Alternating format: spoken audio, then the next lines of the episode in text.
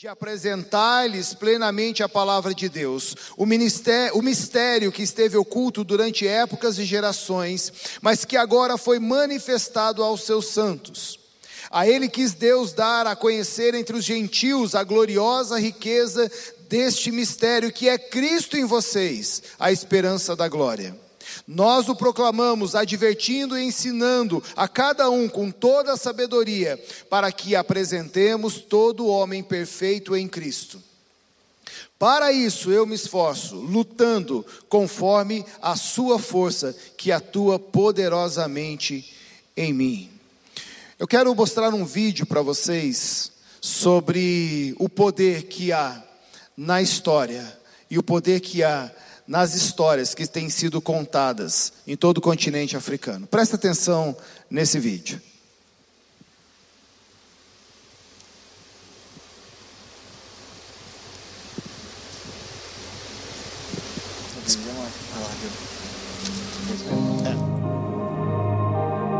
Bem-vindo a uma estrada pouco percorrida, onde homens e mulheres cativados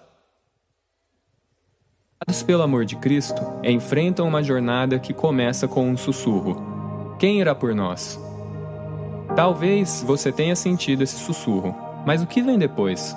Há muito a se considerar. A vida missionária é um caminho pouco percorrido por um motivo. É um trabalho desafiador e de humildade, mas o chamado de Jesus permanece: juntar-se a Ele em sua missão de buscar e salvar os perdidos, para saírem obediência para o desconhecido, para o inesperado. Esta é uma chamada extraordinária destinada a pessoas como você. Hoje, em toda a África, existem quase mil grupos de pessoas com pouco ou nenhum testemunho das boas novas de Jesus Cristo. Inúmeras almas mantidas em cativeiro da falsa religião, fatalismo e medo, vivendo nas sombras e sedentos pela luz. Mas Deus está trabalhando através de sua igreja e daqueles que ele envia. A MIAF tem centenas de oportunidades para participar deste trabalho. Desde equipes de evangelismo até equipes de apoio, somos todos fazedores de discípulos, vivendo nas comunidades africanas onde servimos. Ficamos muito tempo e nos aprofundamos. Trabalhamos em equipe. Somos aprendizes, parceiros, proclamadores, servos. Nós amamos a cultura e amamos as pessoas. Nós vamos a alguns dos lugares mais difíceis, botas no chão e nossa suficiência em Cristo. É um chamado extraordinário, uma vida de fé simples e convicção ousada, oferecida e gasta para a glória de Deus na África. A Grande Comissão é um convite a tudo isso. E se você aceitasse? E se os anos que você der forem os melhores da sua vida? Caminhe conosco e veja onde a humilde obediência ao chamado de Deus pode levá-lo. Em um continente de culturas ricas e belezas de tirar o fôlego, na vida de pessoas que desejam conhecer o amor de Deus.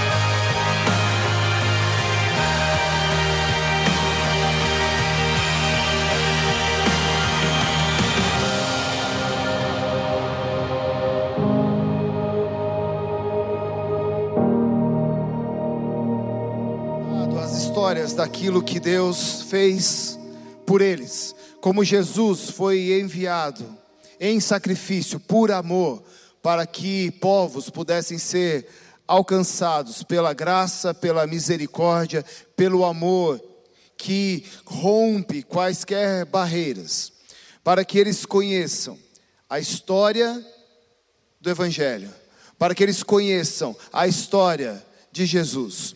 E nós somos portadores dessa história. Nós somos aqueles que podemos contar a história da vida, da morte, da ressurreição de Jesus. E essa história tem sido contada por todo o continente africano e tem mudado de uma forma maravilhosa a vida de homens e mulheres perto de nós ou longe de nós. Seja daqui em Curitiba ou lá na África onde nós estamos servindo, há pessoas que estão colocando as suas vidas diante de Deus, estão tendo as suas vidas transformadas, porque a história de Jesus está sendo contada. E esse avanço da história de Jesus está intimamente ligado ao comprometimento da igreja em todo o mundo. Quanto mais a igreja em todo o mundo tem se comprometido, quanto mais a igreja em todo o mundo tem abraçado a missão de Deus, nós temos avançado com o Evangelho. Pessoas que querem ver o Evangelho, pessoas que querem ouvir o Evangelho, pessoas que querem ser tocadas pelo Evangelho, serão como nunca antes, se nós nos engajarmos na missão de Deus.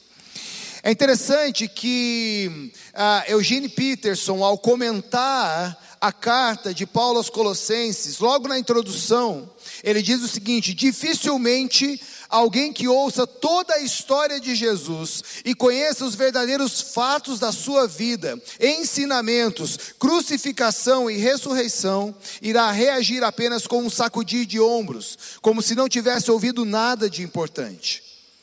É certo que alguns, ignorando ou conhecendo bem a sua história, acabam por dispensá-lo. Mas com poucas exceções, eles sabem instintivamente que estão diante da história mais importante das suas vidas. Os cristãos da cidade de Colossos, pelo menos alguns deles, parecem ter agido desse modo, ignorando a história de Jesus. Por isso, Paulo envia uma carta a eles, na esperança de os reconduzir a Jesus, de ah, reconduzi-los ao Messias, ao centro da sua vida. É assim que Eugene Peterson descreve a carta de Paulo aos Colossenses. Paulo escreve essa carta para essa igreja para que eles abracem, se engajem na missão e no trabalho de Deus com a devida importância, dando a devida importância ao que essa história da vida, morte e ressurreição de Jesus merece. E o que o Paulo vai, o que Paulo vai trabalhar aqui com essa igreja pode muito bem ser aplicado para a minha vida e aplicado para a sua vida. Paulo primeiro ensina essa igreja que ela precisa abraçar a missão e ele diz que abraçar a missão de Deus inclui um preço a ser pago. A missão que Jesus nos deixou, a mim, a você, ela definitivamente inclui um preço a ser pago. Envolvimento real com o avanço do Evangelho. Isso não deve ser visto como uma possibilidade, mas como uma realidade para a minha vida e para a sua vida. A missão de Deus precisa fazer parte da sua vida, da minha vida, da vida daqueles que querem se oferecer como instrumentos de Deus para o cumprimento da missão da igreja. Aqueles que querem adorar a Deus, servir a Deus com as suas vidas como nunca antes. Como é bom ver jovens que estão dedicando um ano da sua vida para servir a Deus, para fazer com que o Evangelho de Deus continue avançando. E veja como Paulo descreve isso, como ele se expressa no verso 24 do capítulo 1. Ele diz: Agora me alegro em meus sofrimentos por vocês e completo no meu corpo o que me resta das aflições de Cristo em favor do seu corpo, que é a igreja. A ideia mais forte que Paulo passa aqui para nós é que o sofrimento, o sacrifício, faz parte da sua vida. Ele se sacrifica pelo avanço do Evangelho, mas ele se alegra em fazer isso. A alegria no coração dele de se dedicar, a alegria no coração dele de se doar à obra missionária. Isso é algo interessante que deve ser observado. É que Paulo fala de um sofrimento, de um sacrifício que é resultado de uma ação concreta. Existem várias formas de sofrimento e sacrifício que estão sempre presentes no dia a dia daqueles que querem servir a Deus. Isso quer dizer o seguinte: que o sacrifício que Deus espera de nós, o sacrifício que está ligado à obra missionária, precisa ser o sacrifício da entrega total, da dedicação total da minha vida, da sua vida, para que o reino de Deus continue avançando. E a pergunta que talvez nós devemos fazer a nós mesmos: será que nós estamos disponíveis, preparados para nos entregarmos tudo que temos, tudo que somos para o avanço do Evangelho?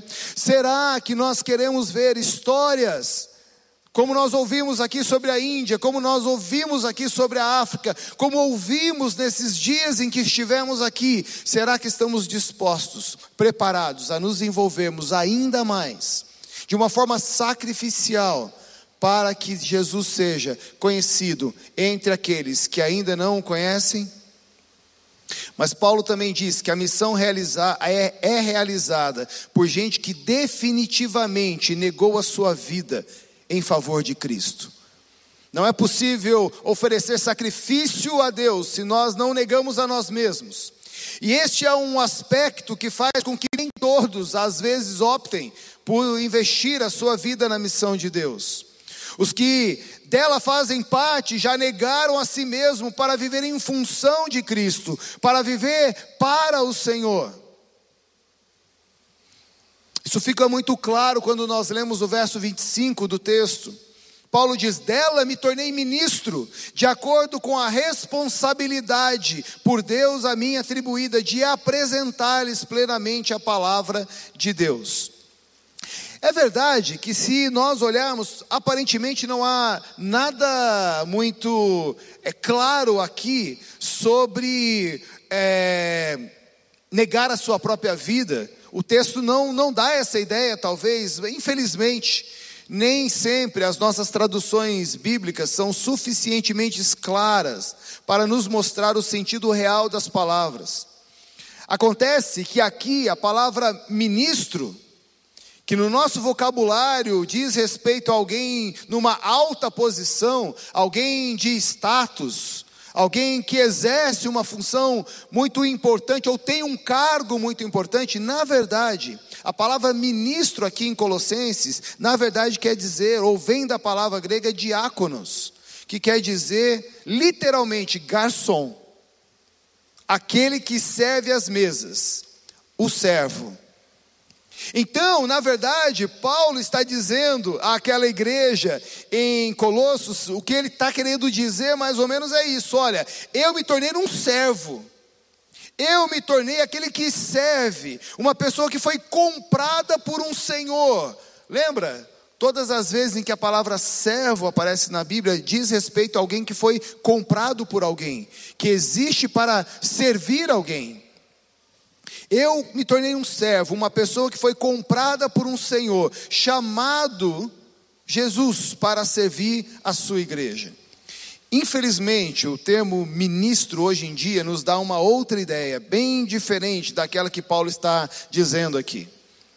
A missão que Deus quer para nós como igreja exclui definitivamente aqueles que fizeram a opção pela busca do status, do poder, pela aparição pública. Paulo está fugindo disso. Paulo está dizendo para aquela igreja: olha, você não faz o que você faz por status, por poder, por moda, você faz porque você é servo, comprado por um Senhor que se chama Jesus Cristo. E Ele espera que você o sirva e sirva a sua igreja e sirva a obra missionária com tudo aquilo que você tem.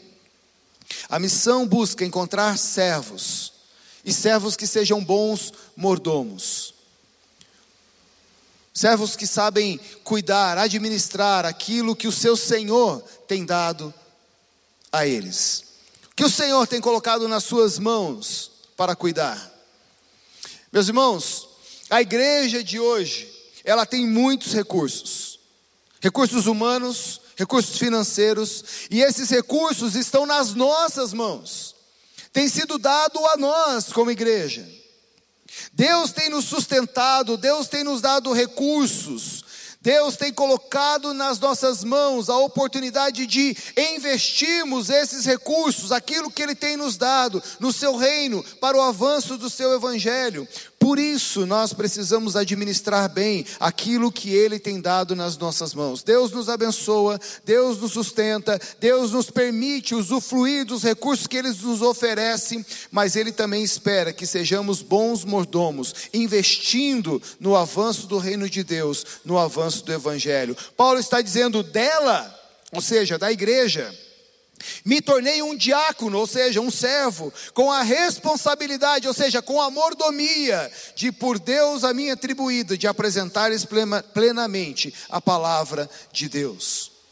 Para cumprir a missão, nós devemos desenvolver uma mentalidade de servo. Precisamos estar dispostos a declarar uma guerra total contra o status, contra o, poder, contra o reconhecimento que se instalaram na nossa sociedade que infelizmente também, em alguns aspectos, também se instalou no ambiente da igreja.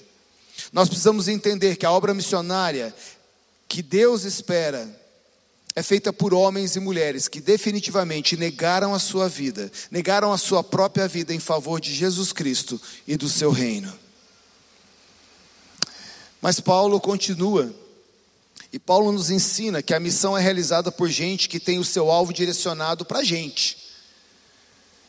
Paulo nos ensina que a missão é para pessoas. Nós precisamos valorizar e entender que a prioridade de Deus está focada em pessoas. Nossas estruturas são boas, nossas estruturas são importantes, mas não podem se sobrepor às pessoas. São elas as pessoas que são alvos do amor de Deus, não a igreja, não a instituição. Na MIAF, eu tenho sempre dito à minha equipe sobre a importância do escritório, da administração, das finanças, mas eu tenho insistido com eles nesses anos de liderança que nosso maior investimento, que nosso maior tempo, que as nossas maiores forças, que os nossos recursos financeiros precisam estar direcionados para as pessoas que Deus quer alcançar com o evangelho. A missão, na verdade, não se trata de um projeto humano ou de uma organização ou de uma igreja. A missão é um projeto de Deus designada por Ele, dirigida por Ele, sustentada por Ele.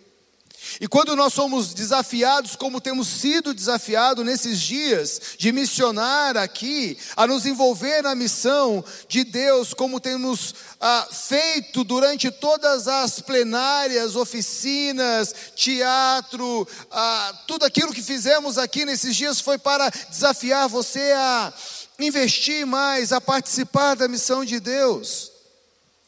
Nós somos desafiados a se envolver, indo, contribuindo, intercedendo, e às vezes nós somos pegos, dizendo: não, ainda acho que não é tempo de eu me envolver com a obra missionária, ah, isso talvez seria bom, mas eu tenho outras prioridades na minha vida agora, ou Olha, depois que eu concluir isso ou concluir aquilo, eu vou começar a apoiar a obra missionária.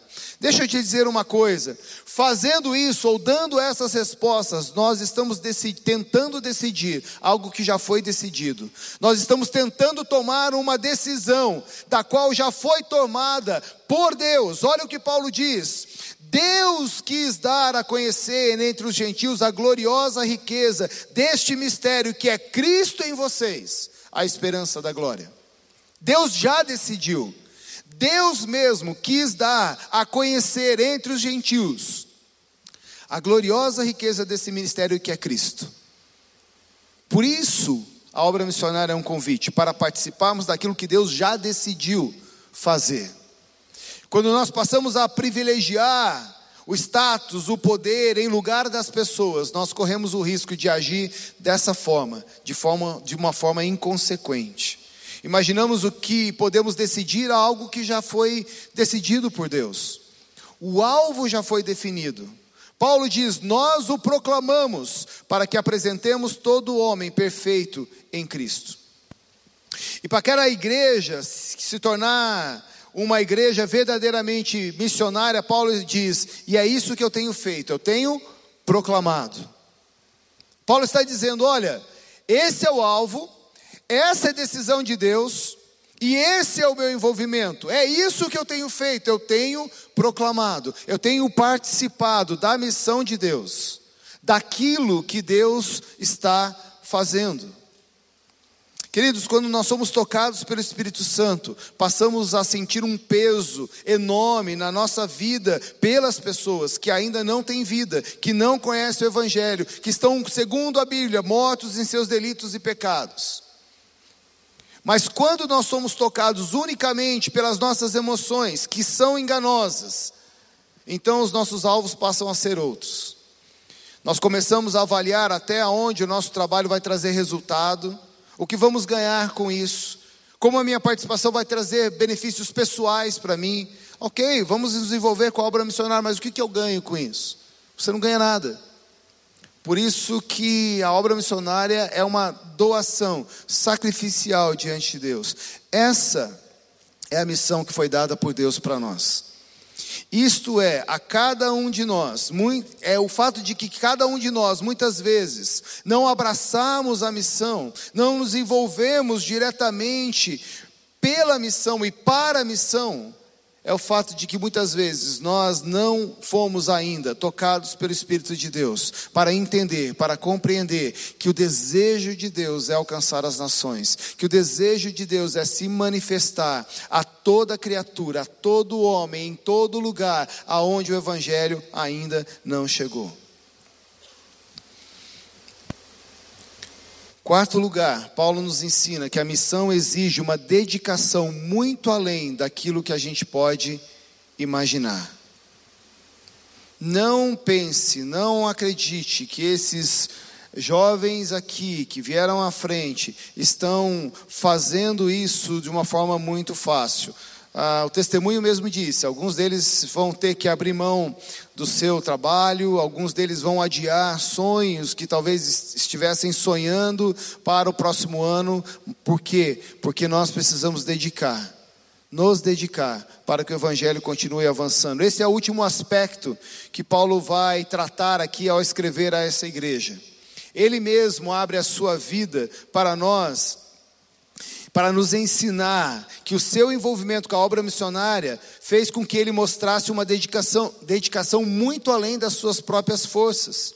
No verso 29 ele diz: Para isso, ou seja, para quê? Para levar todo homem a se encontrar perfeito diante de Cristo.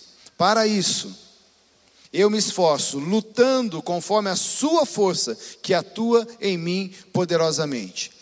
E aqui tem uma coisa muito interessante, porque se por um lado nós precisamos dedicar, como nunca fizemos, ou como nunca imaginamos, por outro lado, aquilo que fazemos, fazemos não pela nossa própria força, mas pela força daquele que nos chamou. Eu luto conforme a sua, sua quem? De Deus, a força de Deus que atua poderosamente na minha vida. Você quer que Deus atue poderosamente na sua vida? Faça a obra que ele tem para a sua igreja. Nós nos atentamos pouco a algumas questões na palavra de Deus. Nós queremos o poder de Deus sobre nós, o poder do Espírito Santo em nós. Mas a promessa do poder do Espírito Santo em Atos 1:8 tem a ver com o avanço do evangelho. Não tem a ver com se encher de poder, não tem a ver em dizer, olha, estou aqui repleto, transbordante do Espírito Santo, não tem nada a ver com isso, tem a ver sobre se encher para poder esvaziar. E quando nós nos esvaziamos, Deus consegue encontrar espaço para nos encher novamente. O poder descerá sobre vocês para que vocês sejam testemunhas. O poder vai descer entre, entre vocês para que vocês possam ser proclamadores. Jerusalém, Judéia, Samaria e até os confins da terra.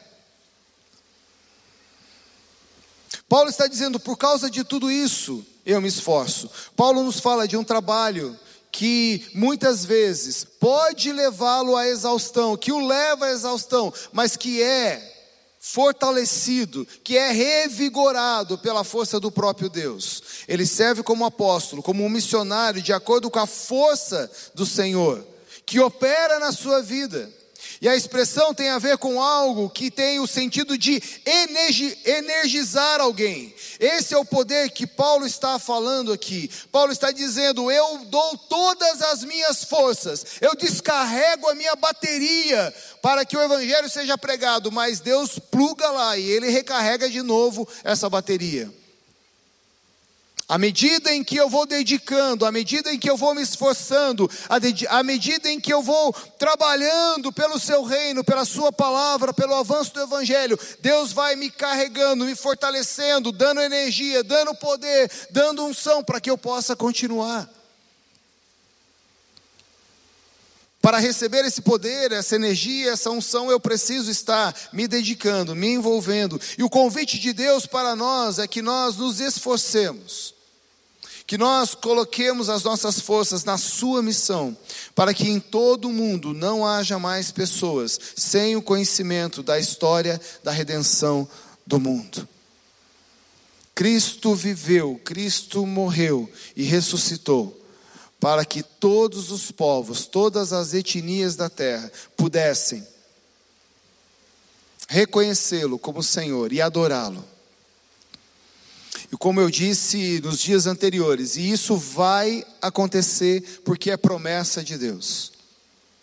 Isso vai acontecer. João tem essa visão maravilhosa do trono do Cordeiro. E ele diz: Olha, lá no trono tem gente de todas as nações, de todas as tribos, de todos os povos, ou seja, de todas as etnias, e eles falam todas as línguas.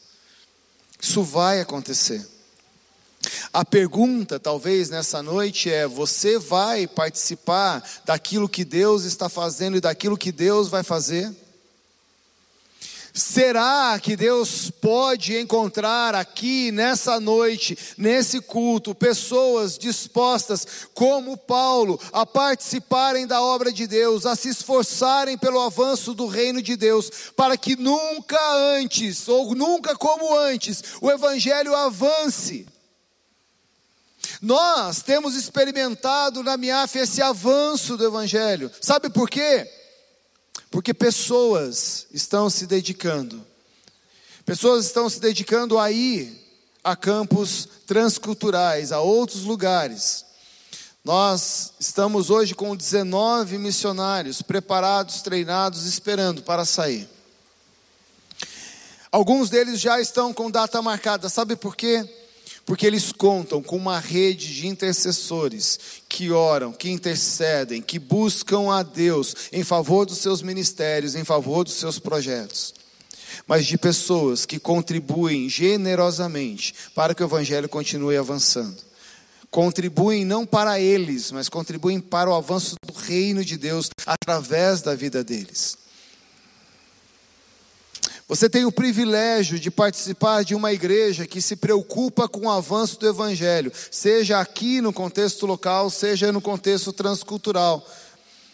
E só isso já deveria alegrar o seu coração, só isso já deveria entusiasmar o seu coração, em saber que você tem pastores, que você tem líderes que se preocupam em fazer com que o Evangelho avance a outros lugares, a outras nações, a outros povos, para que eles possam celebrar, para que eles possam se alegrar, para que eles possam adorar a Deus da mesma forma, da mesma maneira que você tem o privilégio. Só que no designer de Deus, no desenho de Deus, no plano que Deus ah, instituiu para a obra missionária da igreja, só ter pastores que acreditam nisso, só ter uma liderança que está preocupada disso não funciona. Se não houver a igreja, eu, você, o seu irmão que está do seu lado, a sua irmã que está do seu lado, engajado para que o evangelho continue avançando como nunca antes. E eu espero, realmente espero, Tiago, que talvez o missionar do próximo ano seja muito parecido com esse, mas o tema um pouquinho diferente. Onde nós possamos dizer: lugares que avançamos como nunca antes.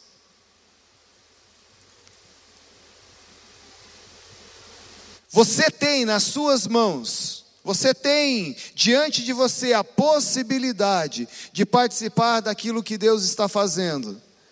E como Peterson disse na introdução que eu li aqui para você, quem vai ser você?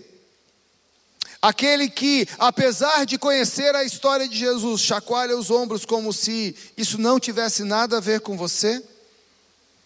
Ou você vai ser aqueles que assumem para si a responsabilidade da proclamação do Evangelho em todos os lugares, em todos os povos, em todas as nações, se envolvendo através da sua célula, se envolvendo através da sua oração, se envolvendo através da sua participação financeira, se envolvendo, dedicando a sua vida por um ano, ou quem sabe por mais anos, para que o Evangelho chegue aonde ele ainda não chegou.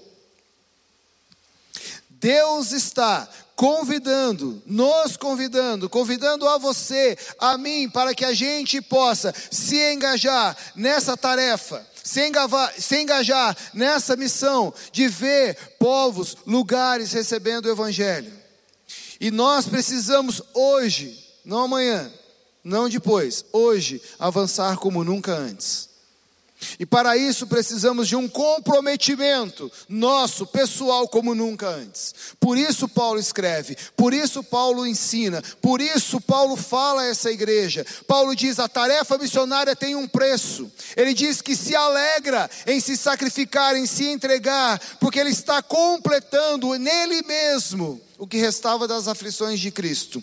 A tarefa missionária é realizada por pessoas que definitivamente negaram a sua vida, entendem que existem para servir, existem para dedicar as suas vidas. Ele também afirma: Eu sou servo, escravo. E tenho um Senhor, e quando esse Senhor me envia, quando esse Senhor me manda, eu estou pronto para obedecer. A tarefa missionária é realizada por pessoas que priorizam pessoas.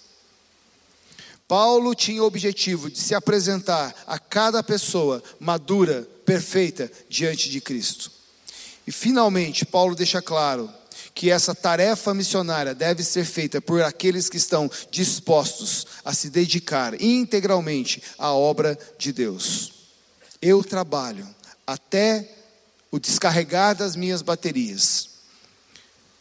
Mas enquanto faço, Deus mesmo, Ele mesmo, me conecta, me recarrega, me energiza, me dá poder, me dá autoridade, me dá unção. Eu quero convidar você nessa noite, a você orar comigo e você dizer ao Senhor: Pai, eu quero viver uma vida em toda a sua plenitude eu quero servir ao Senhor de tal forma que a minha vida reflita o teu amor, manifestado na vida de todos aqueles que ainda não te conhecem, mesmo que eu tenha que pagar um preço, mesmo que isso exija de mim um sacrifício, sabendo que o Senhor mesmo me dará e me tem dado tudo aquilo que eu preciso para avançar, tudo aquilo que eu preciso para me engajar, tudo aquilo que eu preciso para participar da tua obra. Essa é minha oração, esse é o meu desejo, que você ore ao Senhor nessa noite, dizendo: Senhor, eu quero participar, participar da missão, daquilo que o Senhor está fazendo para que a partir de hoje eu possa missionar como nunca antes. Deus abençoe a sua vida.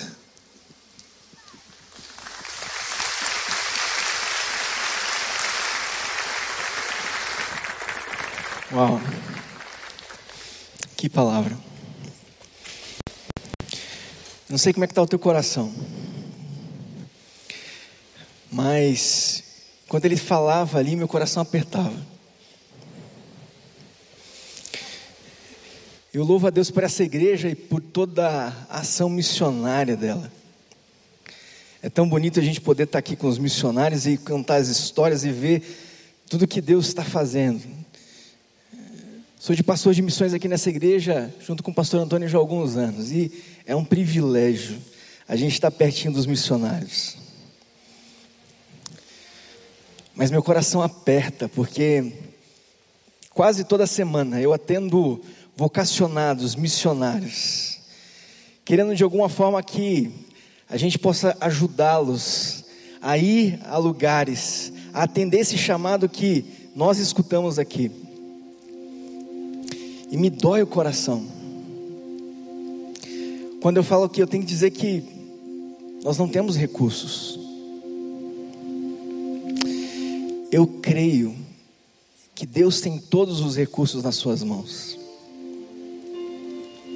Eu creio num Deus que chama, que capacita e que sustenta.